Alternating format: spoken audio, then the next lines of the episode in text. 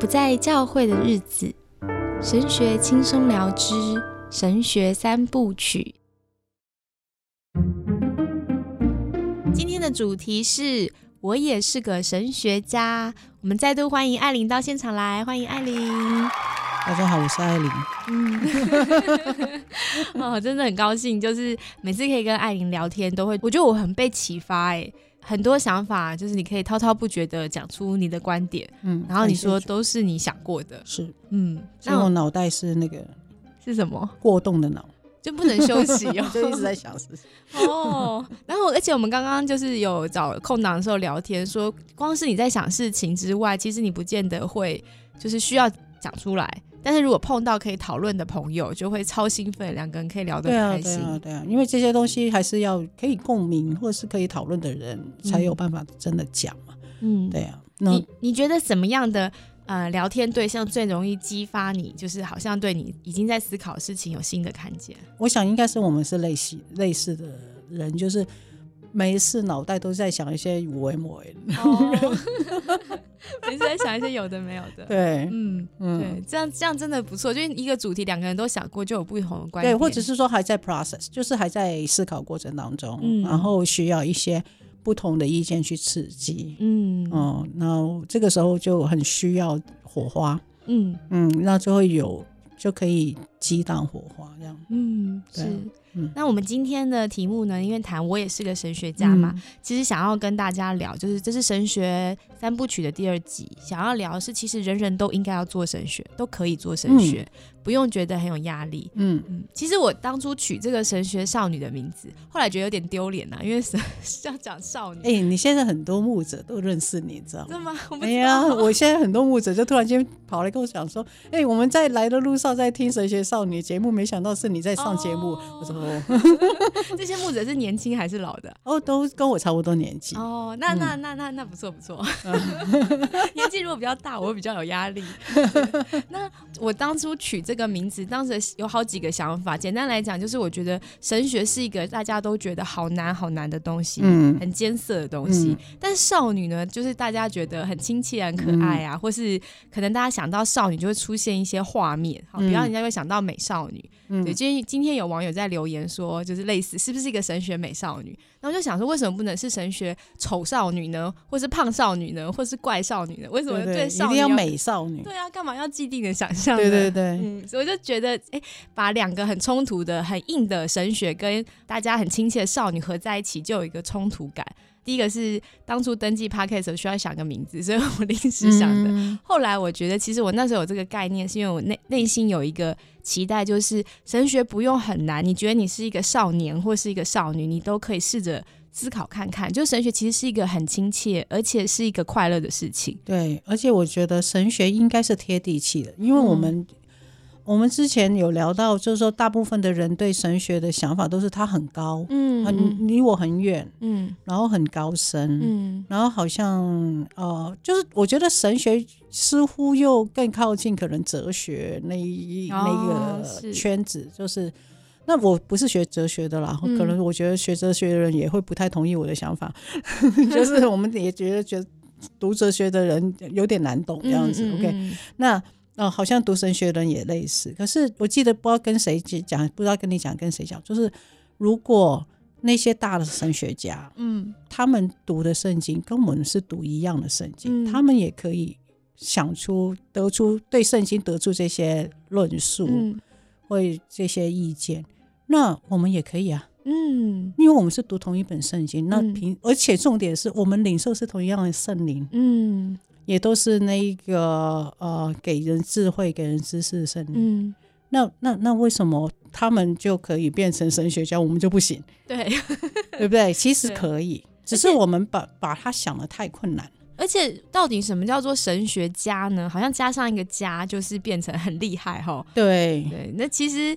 当然啦，就是我们会说这个是心理学家，什么专家学者，那是大家会封号给他，觉得他提出很多创建，是很多洞见。但是其实我觉得，我们用这个大家都是神学家，是一个比较可爱称呼，是想要表达的应该是，就是我们每一个人，如果你愿意自己思索的话，你自己可以成为自己的神学家。是啊，是。对，呃，之前好像校园出版社有出版一本书，类似也是讲。每个青少年都是神学家。嗯嗯。那如果青少年也可以变成神学家，那我们我们为什么不行？就好像打破那个神学这个殿堂的门槛，本来有个很高的门槛，现在其实如果大家都来谈论跟喜欢的话，其实你会发现这个殿堂的丰富是大家都可以享受。而且我其实在想啊。可能我们的听听众里面有一些人已经在做神学的过程里面，也就是说，呃，你已经在思考，呃，圣经里面到底讲这句话什么意思，或者是说针对某一个议题，到底圣经的意见是什么？嗯，你已经在思考这个东西，其实你已经开始在神学里头，你已经在做神学，嗯，然后你已经，当然你你可能不会说自己是神学家。可是其实你你已经在做神学，嗯，那所以当你开始有得出一个结论，而且你可以跟人家分享，嗯，哦，你的得着是什么？你你的意见是什么？嗯，那其实你已已经是，呃，我不能说神学家，可是真的在做神学，然后你已你已经在接触这个这个东西，那它不是那么遥远，嗯，对。其实你刚刚聊到说有一些牧师在听我的那个频道，我觉得很有趣。我先讲讲我我以前对牧师的看法，就是会觉得牧师，我就是标准的这个华人文化嘛，我就会觉得牧师很让人敬重啊，然后牧师的意见很宝贵啊，就很尊敬的，而且会觉得牧师是一群很靠近上帝的神人。就是 他们很属灵，对。然后我之前访问你的时候，也有聊到说，宣教师也是等级比牧师的属灵程度更高，就是有一个属灵等级的那个概念在我心中。但是到呃，我记得好像到大学的时候，参加青年宣道大会的时候，那一天我走在那个中原大学的校园里面，我就哎突然有一个想法是，哎，我们现在这一群人可能二十几岁，但是也许过二十年之后，整个基督教会的。中生代就会是我们了，嗯，对，而且我们当中很多可能团契现在你看起来就是很逊的，很逊的，很不负责任的啊，很很爱摆烂的一些弟兄姐妹，其实可能都是将来的牧师，对啊，只是我们一起经历了一个很放荡不羁的青春。后来果然，等我毕业，其实根本不用十几年，毕业两三年之后，就开始陆陆续续有，嗯，汽油啊，比方说我们的主席就开始是，就开始做传传道人了，然后再过几年就开始越来越多，就是哎，我身边的朋友可能就是所谓的传道人，是，然后不久就开始有人传道，就会晋升为牧师了嘛。哎，可是我看见他还是我原本认识的他，嗯，我就会觉得好有趣。我以前会觉得牧师是一个遥不可及的角色，而且他应该有一个可能在你脑袋里面想象是有一个刻板印象，他应该长什么样子？对对对对，什么样气质？对不对？对，就现在我可以跟我的牧师好朋友，我们在猫空喝茶，或者去这个永和逛夜市啊，穿个拖鞋啊，就是牧师这个。身份代表着就不是一个扁平化的想象，而是一个立体化，就是活生生的人。嗯，所以每一个人都是不一样的人，只是他们愿意去回应上帝给他们的感动，去承担这个责任。嗯，对我觉得是，嗯，就让我感觉我有一个平衡，我又可以看见他们是尊敬他们的。神圣性，因为他们回应着命，嗯，但也可以看到他们的平凡性，因为他们就是一个平凡的人，嗯。然后我觉得我们看待我们自己也应该是这样，是啊，就是我们每个信徒，我们是君尊的祭司嘛，嗯。所以我们有我们的神圣性，但我们有我们的平凡性，是。所以做神学可以很很高大上、很神圣，但它其实也有非常庶民的、贴地气的那一面，吼。是。我真的觉得也不要小看我们自己想出来的东西，嗯，因为就像我刚刚说的，就是。呃，既然我们跟那些伟大神学家读的是同一本圣经，我们领受的是同一个圣灵，嗯，那其实呃，特别是当我们面临到你生命中的一些困境，或是呃一些议题，嗯，然后你正在困惑中，然后你正在思考，到底我的信仰是要如何回应这个问题，嗯，哦，如何给我答案？的这个过程，其实真的不会比。那些大神学家的他所经历，或是他他们发展出来这些神学论述的那个过程，更更卑贱。我没有，我觉得，我觉得其实一样神圣的，而且事实上是一样的过程。嗯，因为神学本来就是在回应当代的议题。我常常也跟呃很有兴趣去研究，呃，或者是说很热衷在很想要学习其他呃我们过去历史上这些大神学家的弟兄姐妹讲。我说我们在读他们的神学的时候，你必须要放回去他原来的处境，嗯，因为他本来为什么会有那样的论述，是跟当时的环境有关系，跟当时的文化背景呃，他正在处理什么样的议题，冲击到教会，冲击到信仰，嗯，以至于他才会有这样的论述。所以你要，就算你要读那些大师的著作，其实你是必须要回到那个当时的背景，就很像我们在读圣经，嗯，我们也是学习尽量回到当时的背景，嗯，去啊那个背景还有。呃，脉络去理解圣经到底在讲什么。我其实想到说，在现在神学院里面，因为把分科分得很专门，嗯，所以比方当你学历呃系统神学的时候，讨论比方基督论，我们上集聊的，我们就是很认真把所有的大师对基督论的看法列出来，嗯嗯，可是其实。那个是很冰冷的，嗯，而且老实讲，我觉得是记不住的，是，除非你是一个狂热的逻辑分子，很爱逻辑，所以就会记住。一般来说，就是呃，因为他他那些思维是很西罗的这个哲学的思维，但是如果你读到，比方说神学的故事，当时为什么他们在吵这个，而且吵这个里面有多少腥风血雨，有人甚至丧失生命，对啊，对，或是整个岌岌可危的神学，因为一个人力挽狂澜，就你读到那些故事的时候，你就会发现那些系统神学的那个。教义，它都是对我来讲，我觉得我读过这些故事、那些历史，我回头看，我就会觉得那是血泪，是上帝的恩典才护理的这个概念保存下来。是，所以好像其实因为分科很细，就好像我们现在上课读历史地理都把它分开来了，你是没有感觉的。对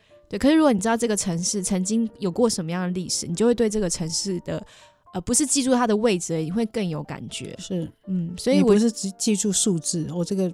哪一年这里发生过什么事？这个这其实它没那么冰冷，对啊，真的。然后其实你看系统神学，就是简单来讲，就是把很多相关的东西分类，嗯，然后放在一起，所以它有点像是可以，好像我们读那个历史，如果要讨论中国经济的变化，我们可以把每个朝代从远古青铜时期到后来，比方说呃春秋战国啊、汉代啊这个发展哈，我们就可以看出整个经济史就会很有趣。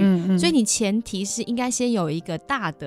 就是宏观的一个叙事，对圣经整个大故事的理解，然后你再去看这些系统神学也好，历史神学也好，甚至我很喜欢的灵修神学也好，你都可以读到这彼此是紧紧相连的。是，嗯，那我呃也看到一个资料，就是其实在。一九九八年，非常多年前，就是普林斯顿神学院当时有为他们的牧师开了一个课程，叫做牧师神学家计划。嗯就是因为其实当牧师很辛苦的是，他们有很多的功能性的会众的需求嘛。哈，我要主持圣礼啊，我要施洗啊，丧礼啊，会众啊，对，探访啊，然后还有很多教会行政事情。所以其实牧师这个，我们如果用职业来看，他就是不知道大家有没有看过那种冰山图，就是你看到牧师好像礼拜天出现那两个小时，只是冰。冰山一角，冰山底下牧师有超级多的，嗯，不管是探访还是行政事务要处理，所以牧师真的有时间比你有时间做神学吗？我觉得不一定哎，因为有可能他跟我们一样，就是上班时间就是被很多淹没的事情那个忙碌塞满了，我怎么静下心去思考，就我对神学的一些新的看见，我觉得也是很困难的。所以如果我们对牧师期待就是牧师负责做神学啦，你做完告诉我们。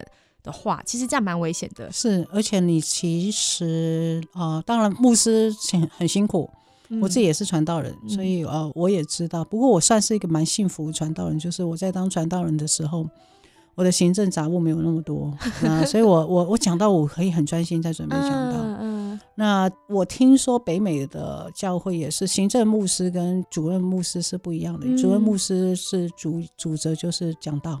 带领教会的方向嘛，对，然后他是样处理这些杂事，哦，或者是说那些行政要务这些事情是另外一个牧师在做，嗯嗯。可是，在我们华人其实倾向是两个要合在一起，哦，那就很就是很困难。然后我也甚至看到很多小教会的牧师是很可怜的，他他其实就一个人做所有的事情，对不对？然后他就是校长兼撞钟，然后打扫，然后呢，呃，会有。家里一发生什么事情，他又立刻要跑过去。这个又出了个车祸，他又要跑过去。然后那个心情不好，他要去安慰。就是他同时要是一个心理学家啊，然后会议主持人啊，企业家。然后而且啊，每个礼拜都要讲到。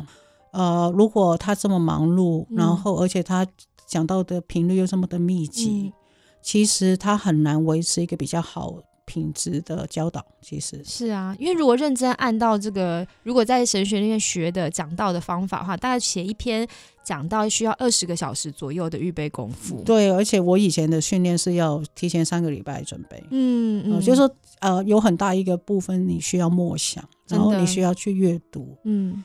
啊，然后你需要去整理你的呃论述，嗯，然后所以其实不容易。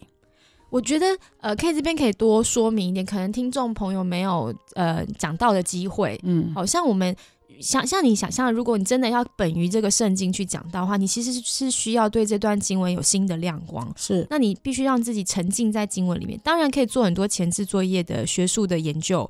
好，去查一些资料，但更重要是这个经文要先对你说话，没错，没错，你才有办法在你的讲道里面是真诚的流露，没错，你才会真的能够使用这些经文，或是把这些经文解释的是让弟兄姐妹是，是可以贴近姐弟兄姐妹的处境，然后可以向他们说话。嗯，所以其实他是要花很多的时间去做准备，就是我们是要先让经文向我们说话，这篇讲到先感动我自己，我才能讲出感动别人的道，所以这个过程是需要时间的嘛？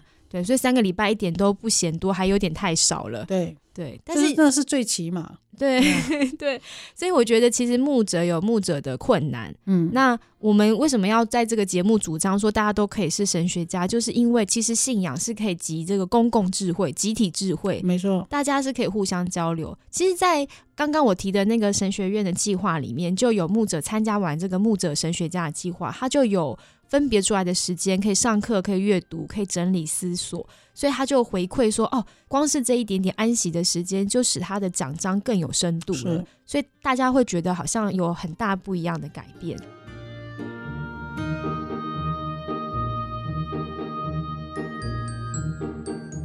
那所以其实我也主张，大家都应该是个神学家。还有一个，另外还有一个理由啦，就是我们的确需要有一点分辨能力。”嗯，那呃，上一集有提到，就是说我们华人倾向就是会把权柄看得很神圣、完美无瑕。嗯，哦，所以当我们一旦认定那个权柄之后，我们就觉得他讲的话都一定是对的。嗯，可是这会是有危险，因为有可能犯错，他真的有可能犯错，他也真的有可能，嗯，在圣经解释上面没那么的周全。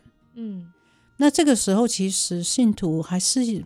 需要有一点的呃分辨的能力，嗯嗯。那如果你没有分辨的能力，那你没有习惯一个独立思考的能力，那么其实你啊你就分不出来，你就很容易被带走。嗯。那呃，老实说，很多异端其实是这样开始。嗯。哦，所以分辨能力很重要。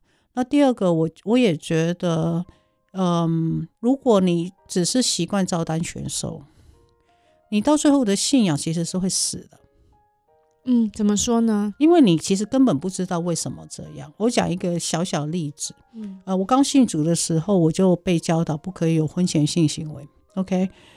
然后那时候我又在当青少年辅导，嗯，如果我只是照单全收，然后呢，因为教会这样教导，所以我就这样教导学生，嗯，其实学生很难维持。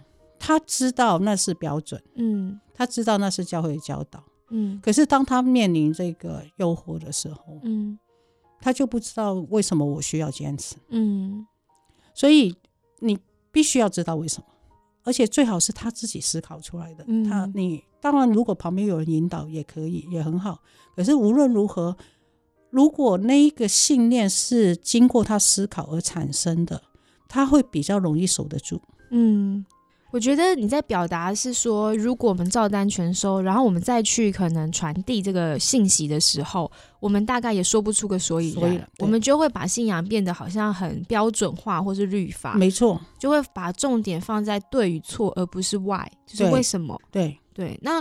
嗯，这样子的传递信息很容易让别人从我们口中认识的那个上帝是一个很严厉的上帝，而且这是一个律法主义的上帝。你只要照做就对了，你不要问为什么。嗯，其实不是，我觉得上帝是允许我们问为为什么的一个神。嗯，其实我前阵子跟人分享说，我觉得我在教会里面讨论一些。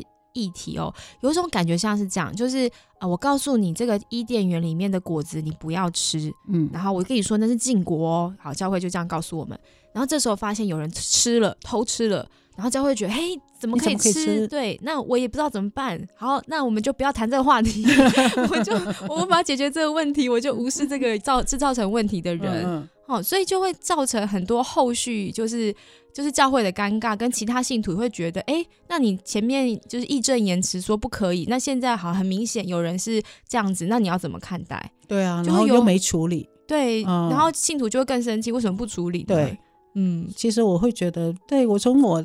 刚信主的时候，就其实就开始在思考类似的这些问题，就是说，我不想要只是照单全收，只是告你告诉我说不行，然后我就照做。我要给自己一些呃圣经的根据，还有理由来接受这个指令好了，或者是接受这样的一个教导。嗯，对，我觉得你刚刚举婚前性行为的这个。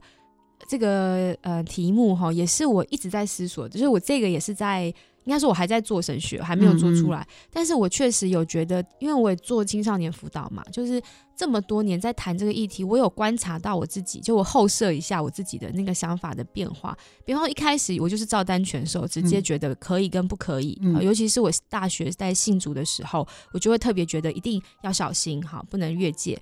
然后，所以很容易活在一种罪恶感当中，因为什么样叫做越界呢？有一点点的亲密，没有到最后防线，算不算越界？嗯，其实心里会有压力，而且不只是我，我发现很多的，因为这个不能婚前性行为，包括可能看 A 片，嗯，或是这种色情的诱惑，所以普遍我觉得我身边的弟兄们都在一种罪恶感当中，因为对年轻人来说，性就是一个比较强烈的刺激，所以几乎等于是年轻信徒都不能逃过这种性的罪恶感。那嗯，到后来我继续当青少年辅导的时候，还是很年轻嘛，所以我就是好吧，我觉得我不能不知其所以然，那我找一些科学论证。证明为什么神这个律法，如果说是对我们是爱的话，那到底婚前性对我们有什么害处啊？我找到一些论证，然后证明真的好像这个很容易在情感上面受伤啊，还有什么噼里啪啦一堆的。所以我开始跟学生讲，我讲了一些科学论证。但是我更往后再想，又再过了几年，我觉得，哎，我开始思索，其实性这件事情，它是一种关系的原动力。嗯，我渴望跟人连接，嗯，而且常常性的另一面是一种孤单感。嗯，对我感觉好像不被爱，不被喜欢。所以，其实回到人性观来思索性这件事情，就神为什么创造性？为什么它是礼物？跟为什么我们要嗯保守我们的身子？圣圣经不断的说那个逃避隐形，为什么隐形会使人的灵魂受损？嗯，我觉得这就让我对这件事有更多的思考。嗯，所以我甚至现在在读到一些新的概念，比方有人会提出讲这个，不知道会不会？很震撼，有人会提出当时候的历史背景，好，在古早时候发生性行为又没有避孕知识，非常大的可能就是让这个女子怀孕，所以你当然应该要成婚，就这是个严重的事情，你不能随便的，你要负责的。但是现在如果有了避孕的知识，跟现在人晚婚，那这个律法它是不是？呃，我们当然知道身体是要是要看重，是神所珍视的，好是圣灵的殿。但是到底是不是真的死守在这个律法上面，就有可以讨讨论的空间？诶，我就觉得这很有趣。我我不知道答案，但是我光是听到这些新想法，我就不会像我早期一听就觉得，哦，这什么异端学说。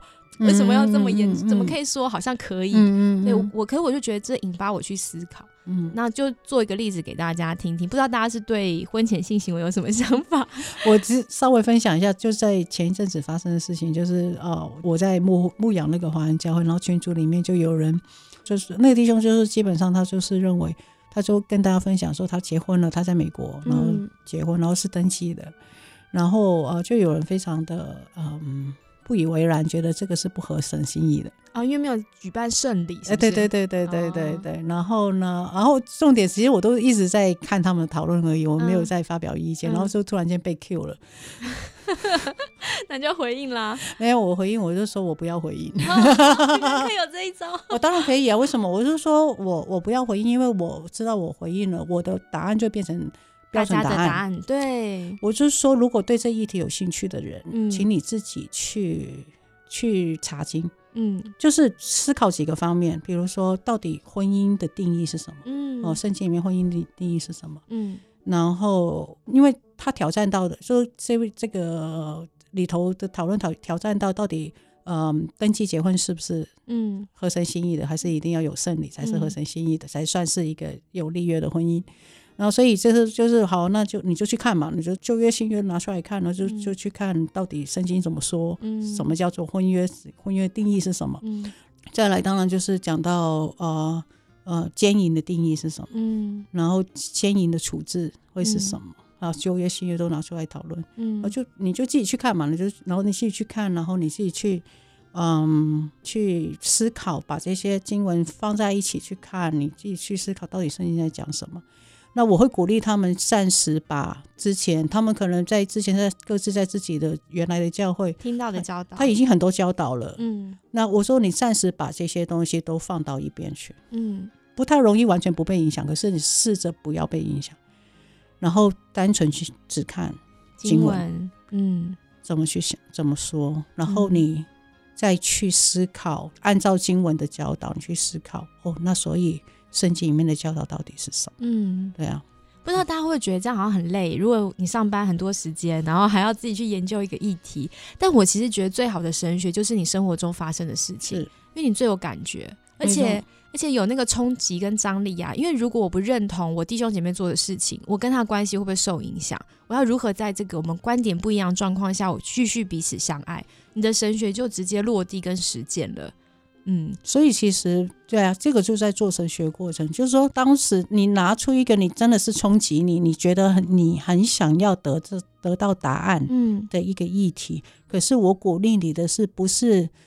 有点像在吃素食的东西。如果你去，你很快去找网络上怎么教导这个牧师，我被 Q 出来，就是他希望我就是直接给一个教导。是，可是这个就是一种素食文化。嗯，那如果你真的想要有一个呃有营养的东西，你真的是要形成你自己的论述，你必须要自己做功课。嗯嗯，对你必须要吃原型食物，而不要吃加工食物。我很喜欢，就是近代实践神学提出要循环论证的概念，就是呃，比方说有一个事件发生了，我们就要描述当下嘛，当下到底这个事件的真实状况是什么？好，然后接下来我们要探索我们的处境。好，比方说像刚刚那个故事的例子，就是这两位呃结婚，他们只登记，是不是他们有什么困难呐？因为跨国嘛，就是很务实的那个现实是什么？然后第三个才进入神学的反省。而不是一下就跳到结论，就是这就是错的，而去思考在神学上面对一个很困难的现实、两难的现实状况上有什么样的可能性，然后最后才有了想法，整理好之后才到了更新实践。所以它是有个四部分的一个循环：描述当下、探索处境、神学反省跟更新实践。而且这个循环很像是螺旋式的循环，我每一次遇到事情。我重思，然后反思，然后在实践的时候，其实我们是往上帝周末的国更靠近。我不用死守过去的一些好像规定，而是重新想，在这个处境下，当初那个规定的精神，如果神的律法背后是爱的话，律法总纲是爱的话，在我此刻的处境里面，我可以怎么得到一个新的诠释？嗯嗯。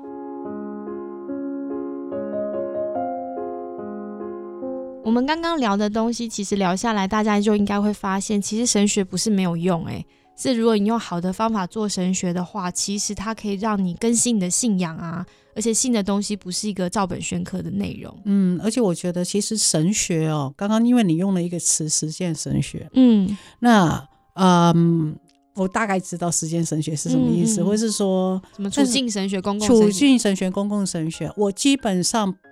我个人不太喜欢把神学归类，应该这样讲。嗯嗯嗯。我认为神学它本来就应该是处境化，嗯，它本来就应该是回应公共议题，嗯，而且它本来就应该可以实践。也就是说，神学最后它要带出来的是形塑我里头的价值观，以至于这个价值观当然会影响到我所做的每一个决定。嗯，所以它一定是可以实践。嗯，这样听得懂吗？嗯。哦，所以比如说刚回到我们。啊，讲到那个婚前性行为的思考，好了，好，你不管你经过圣经的研读，你的思考，你自己的，还有甚至跟别人的讨论之后，你得出了一些结论，嗯，那一定会影响到你如何去呃行动，嗯，那包括你怎么做抉择，哦，比如说你面对婚前性行为的诱惑的时候，你会做怎么样抉择，嗯，又或者是你面对到一个。呃正在因着婚前性行为这个事情而困扰的基督徒，他感觉到他有很大的罪疚感，嗯，你又如何去采取行动？所以你因着你的神学，你可能会采取行动，就是责备他；你也有可能因着你的神学，然后你采取行动是陪伴他，嗯，然后帮助他去经历上帝的呃赦免、认罪，然后改变，然后生命的更新，嗯，也有可能，嗯，那个这个取决于你最后你行说出来的那个神学是什么，嗯，对，所以我会觉得其实神学本身应该是。所有神学应该都是可以实践，嗯，而且这个东西因为会影响到我的价值观，包括说，呃，我怎么看待基督或耶稣，然后，嗯，你知道，其实如果你观察全世界每一个宗教，嗯，你的宗教里面的神明是什么样子，你会变成那个样子，嗯，所以我觉得我们如何更正确的认识上帝，嗯，也就会帮助我们变成什么样的人。嗯，所以其实神学一定对我们是有很直接的冲击跟影响，它应该是可以实践的，它应该是可以回应公共议题的，嗯，它也应该是可以是在处境化里面出来的东西。所以总之，如果你的神学是无法实践的，或是无法实践后回来修正自己的，没有办法在做中学的。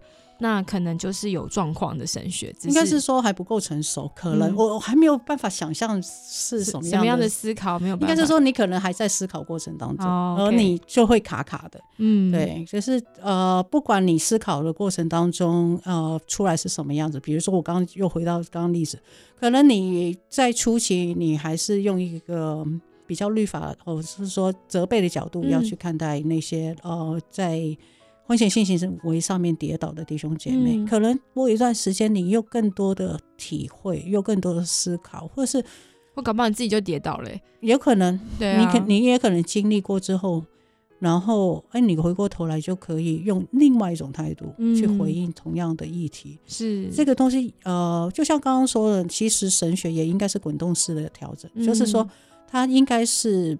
可很有可能是会改变，嗯，然后所以也不需要一直觉得很纠结，嗯，我现在体会或是我现在认的跟我以前不一样，其实都不用，因为如果你很清楚知道神学就不是绝对真理，它是绝对真理的一种解释，嗯，那就不用纠结在那里。所以我们这一集其实想带出一个重点，就是回应我们这个。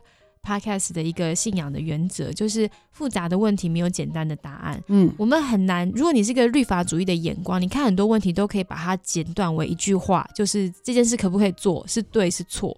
可是其实为什么一个问题会很复杂？因为它牵涉到真实的人。那个人在这个处境里面，他的困难是什么？他正在经历什么？就像是艾琳刚刚提的，不管是从公共的处境，好，整个社会文化，甚至他个人的处境，他的难处，就你多了解之后，你就会发现这么复杂的状况，我怎么能用一个很简单的答案就宣布他是得罪神还是没有得罪神？而且重点是，嗯，好像审判的不是我们嘛，是上帝。对，所以我们信徒能做的事情就是彼此支持嘛，嗯，对，用温柔的心帮助对方。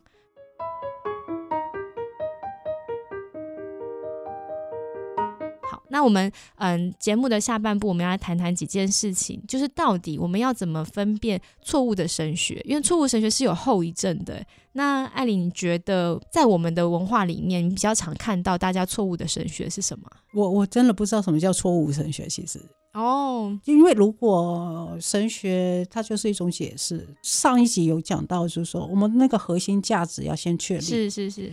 因为那个东西没有确立，其实基本上你不是在讨论基督教，我基本上我可以这样讲，所以这个核心价值是不可讨论的。可是那个是必须是所有呃信徒都是相信的部分，可是其他的部分，它就是有很多讨论空间。所以我不知道那个所谓错误的标准在哪里，只是我在想，他的确有相对比较好的嗯方式去呃做神学。嗯，那如果会有错误的神学，大部分是因为用错误的方法。嗯，那这个错误方法，我自己的观察，我先我其实还是比较从，特别是从华人教会的我们整个华人社群里头的一个问题里面看见，是我们呃很容易断章取义。嗯，我们很容易把我们的经文就是抽离。嗯，然后呢就。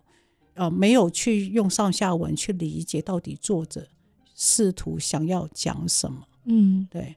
那我要讲一个小小故事。有一次，我曾经也在教会里面讲过这段经经文的讲到了，然后那段经文讲什么，就是就是有个少年财主来到耶稣面前，说是我还可以做什么，巴拉巴拉巴拉。然后那耶稣说：“你不要放下你的父母兄弟家人，然后所有一切跟随我这样子。”然后那个少年官就悠悠愁愁走了，对不对？然后那里头呃，其实还有个小字，就是说你要厌恶，嗯，OK。啊，你要恨恶，好像是恨恶什么之类，总之是个很强烈的字。嗯，然后我讲完那一段经文之后，哦讲完那段档，过呃几个礼拜之后呢，就有一个弟兄又跑来问我说：“到底这一段在讲什么？”我那时候我有点沮丧了哈，因为我想我已经都讲到讲过了，然后你还在问我那段在讲什么？是，然后我就问他：“你说呢？”嗯，我说：“你说。”我就先问他，他觉得他的理解是什么？嗯，他说：“呃。”他就说：“嗯，这段是在讲耶稣要给我们祝福吗？”我说：“啊，为什么？” 我就真的我傻眼，你知道吗？怎么会这样呢？我觉得这，我就这段从头到尾告诉我哪里有提到祝福这件事。嗯，那那为什么呢？他怎么看出来的？没有，我觉得那是跟他的教会背景也有关系。可能他呃的教会背景会什么动不动就是讲祝福。嗯，对，然后呢，所以呢，这个就让他读什么经文都是觉得一定要有祝福嘛。对，然后我说这段经文不是在讲这个，你仔细再看清楚一点。然后他就再看清楚，然后就非常惊讶，告诉我说他要我们舍己。然后说他他说哈，我必须要舍掉这么多才可以跟随耶稣。我说你终于。读懂了，读懂了。我就说，对，跟随耶稣是要付上代价。嗯嗯。然后，所以，然后我就说，不过这里在讲的是，你必须要把耶稣放在你生命当中最重要的位置。嗯。呃，这些你认为很看重、很重要的东西，都是都是比耶稣都是次要的，他没有耶稣这么重要。嗯。这样的人才叫做跟随耶稣。嗯嗯嗯嗯。所以你在讲的是，其实那个可能不是很好的神学的诠释的方式，就是他带着自己的预设立场，没错，没错。然后呢，他带着预设立场，然后再加上没有啊，按照上下文，然后的解释，其实他不是他那个态度，其实是要让经文来服侍你，是，而不是你去降服在经文之呃圣经的话。真的，因为如果你愿意降服在经文当中，你预设知道说经文就是来修正我的神学，修正我对信仰的认识，你会发现其实有很多东西可能你原本都没有看到的，突然就看见了。对，所以呃，我在这里也也分享一点，就是我自己在信仰过程当中，我在学习一件事情，是按着上帝的本来样子去认识他。嗯。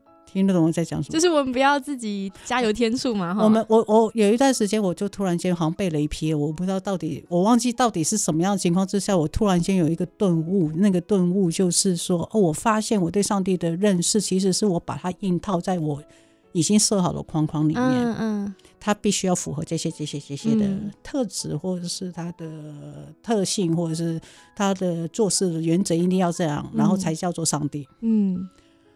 然后后来就发现说，哦，那一个上帝就是我自己设设想出来的上帝，好像跟圣经里面上帝有有差距。嗯，然后后来我才意识到说，其实我需要把我原来对上帝想象都先放下，嗯，好好去面对圣经，嗯，好好去面对看圣经里面如何描述上帝，嗯，去认识那个上帝，嗯，对啊。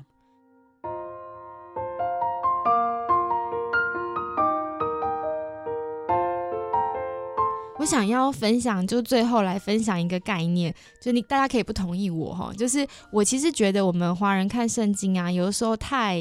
怎么讲？太慎重了，嗯，也太不慎重了。哈，举例来讲，不慎重分就像艾琳说，断章取义嘛。哈，我们看最熟悉的一段，比方说撒盖的故事，大家就很熟撒盖的故事。那撒盖前面发生什么事呢？后面发生什么事呢？这个故事其实超重要，它在那卷书放的位置是作者特殊的编排。他在这个耶稣受死受难的过程当中是很重要的一件事哈，所以我觉得我们好像主日学耳熟能详一些故事，但随着你长大，你变成成人了，我们其实是蛮需要重新架构一番的。嗯。对啊，然后我想要分享，就是其实在这个很复杂的时代，我们都会讲自学力嘛，就是你要自学，这是蛮重要的。那我想分享自学的一个 idea，然后让大家可以参考一下，有没有可能我们用自学的这个观点去思考我对信仰的学习？我觉得或许是做神学的一个开始。好，那自学的步骤呢，就是你要先把资讯变成能力，所以第一步呢，你要海量收集资讯跟知识。那我们。嗯，基督徒最简单就是圣经啦。然后我觉得其实圣经很少人是真的，嗯，从头到尾看一遍的。好，那我其实蛮鼓励大家试试看。而且你碰到很难，像我以前很傻，我就是碰到一些很难的经卷，我就会顿住。比方说，我可能立位记，我就看不下去，然后又每天要读三章，我就读不下去。我觉得其实海量收集知识的概念，就是你真的看不下去的段落，你跳掉，但你还是接着把它看下去。对，我觉得你先把圣经就是大概的看过一遍，知道圣经里面有哪些东西，然后第二步呢，就开始整合资讯。你就很明显发现哦，原来旧约可能创世纪前面会有一段时间，然后历代之上列王那个是同样的东西，是一段时期，还有一个是亡国之后的时期，你就开始有一些概念了。好，就你会大概知道哦，原来旧约以色列以色列人的历史是有可能三四大段的，就不会只留在创世纪而已。对，然后再来第三步就是你要分析，然后还接下来就是要选择筛选。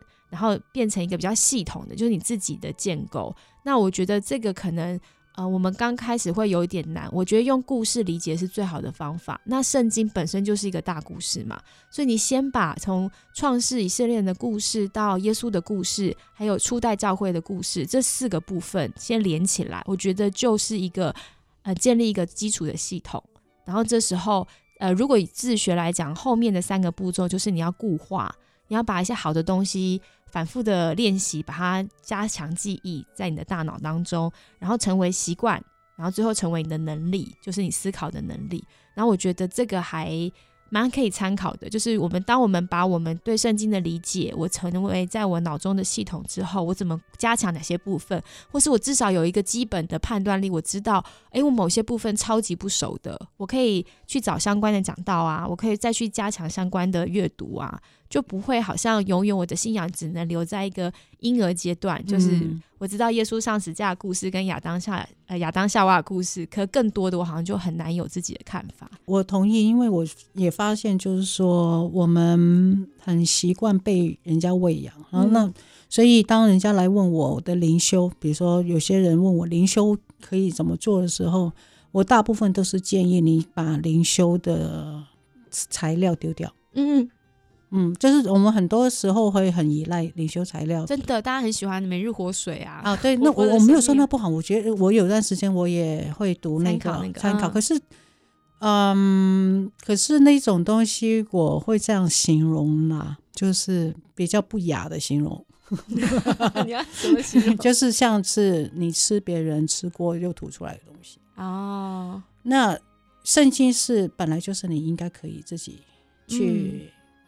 去吃哦，就是这个 Peterson 啊，那个戴啊毕德森牧师有一本书叫做《圣经好好吃》哦，OK，那它里面其实就有呃介绍好为什么我们需要自己读圣经。嗯，那我觉得这本书是很推荐大家可以去看，而且它有介绍几种灵修方法。嗯，那呃。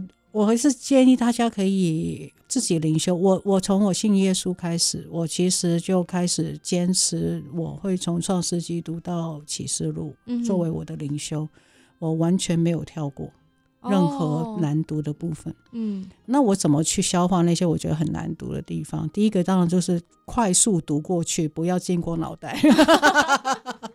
对对对，不要为难自己。就可是你还是读，我其实。他不要经过脑袋，意思是你不要去纠结，你一定要搞懂，或是一定要怎么样，你就是读过去嘛，就这样。嗯嗯嗯嗯。然后，所以我其实目目前来讲，我已经我正在读第六遍吧。嗯。可是我后来就减慢速度，因为我用不同语言来读，我就开始呃，我记得我第一遍是速读，所以就是一天四章三章这样读。嗯。然后第二遍开始是细读，嗯，那就读的进度就会慢很多，花个好多年，慢好几年去读完它。可是我还是。持续的去读，嗯，那我有用校园有出的那个读经进度表，那个对我来讲蛮有激励作用的，而且我每次读完一遍，我就会写日期在上面。那天我读完了这样子，OK。然后接下来我就开始读英文的，嗯，然后那时候我英文没有很好，然后常常呃花时间查字典，查字典的时间比读经还久。哦，OK，可是老实说，这个真的是嗯一箭双雕，就是呃呃不止。不止又开始用另外角度读圣经，而且我的英文也真的因此进步。嗯，OK，现在正在读的是啊希伯来文。嗯，对，所以就是也是也是同样的类似的方法，就是啊我一开始读希伯来文真的很痛苦，因为我的希伯来文没有很好。然后后来我听了一段时间，嗯，因为我的希伯来文没有那那个能力没有到那个可以读。然后一直到我现在，我觉得我比较有信心，我的希伯来文稍微进步一点，然后我又开始用希伯来文读圣经，现在就顺很多。嗯，我大部分呃已经不太需要查字典。嗯，但是这个过程我在讲的不是强调不是语言了，我在强调的是你还是一而再再而三的让自己一遍又一遍的从头嗯读，然后呃练习见树又见林嗯嗯的一种读经方法。嗯，对，我觉得每个人都可以去尝试找到自己的读经方法。像我是跟你截然不同的，我其实是呃高中时期每天认真读圣经，因为那时候有点对信仰概念不是很好，我觉得我认真读应该我可以考上大学。互惠交换的概念，对对，一种一种好像嗯，对，了解。对，所以我虽然刚觉字，可就很快把圣经读完一遍，因为我要交换嘛，哈。对对。所以就算你圣经读很多遍，也没什么了不起。对对对。你对神的认识不见得是正确，但我后来真正开启我读经的胃口，其实还没有上神学院，那时候是平信徒，就是纯粹读书的时候，我是先看了斯托德的认识圣经的八堂课。嗯嗯嗯嗯。我很喜欢那一本，可能有的人会觉得很硬，可是对我来讲，我觉得哦，所以原来除了哦。我还很喜欢那个圣经漫画王，就是除了这些简单的儿童故事之外，真的可以用斯托德的眼光去看，比较完整的看见圣经的意义之后，对我来说，我回头看圣经，我才有概念耶。我觉得那是每个人不一样，因为对我来讲，我必须知道我读的这卷书在地图的什么位置，我才有兴趣读。嗯，这也是啊。我其实，诶，应该是说，我跟你一样，我应该是在读经过程当中，我也有参考，像斯托德这一本，我是有读的。嗯。然后刚刚讲那个 Peterson 那圣经好好吃，很好，好好吃那本我也是有读的。然后还有其实还有更多的，包括比较硬一点的书，关于关于神的话，嗯，忘记哪一本书。嗯，我想到可能再告诉你，然后你可以列在你的。节目单里面，好，但是我觉得就是那些书是有帮助的，是，可是你不能只读那些书，对不对？对，那你必须要自己就是要下去读圣经，嗯。嗯，就你可以找到方法开启你。读经的这个胃口，你不要只是在坐在那边觉得哦，我应该读圣经，我都没有读，然后就是一直哀怨，然后歪你几几年，但是还是只在抱怨阶段。对，对，就算你真的没有办法读文字，没关系啊，那你就把这个 YouTube 上面有人讲圣经，你先拿来听一遍也可以。对，可以看听大卫包森，都可以都从我我我是蛮推荐推荐那个 Bible Project。啊，我也是啊，那个动画的哦，那个是也非常简短，然后它现在开始也有中文字幕，所以我觉得非常好。好，Bible Project，大家可以上网搜寻。对，我觉得就是你慢慢来，先找到你有兴趣的方法，然后一次一点点这样子。因为爱莲信主超久没，对不对？二十几年，二十几年，二三十年，对啊。所以读六遍圣经，我们不用赶进度。我们就是照自己的方式，所以我觉得那个切慕上帝的话，跟希望自己读经，然后形成自己的想法，才是我们做神学很重要的概念。嗯，好，那我们今天这集就差不多了，就提醒大家一下，我们这集其实在处理的问题是，啊，我们都可以是一个神学家，因为神学呢是人人可以参与的。每一个信徒都可以是一个神学工作者。你是为自己的生命做神学，你不是要当一个很厉害、很威风的人，是你对你自己的信仰有更深的理解。你跟别人分享也好，你自己碰到问题也好，那个信仰才是非常非常真实的，而不是要守一大堆规条的信仰。好，那希望大家喜欢这集，我们谈论复杂的问题，没有简单的答案。今天谢谢艾琳喽，谢谢大家，拜拜。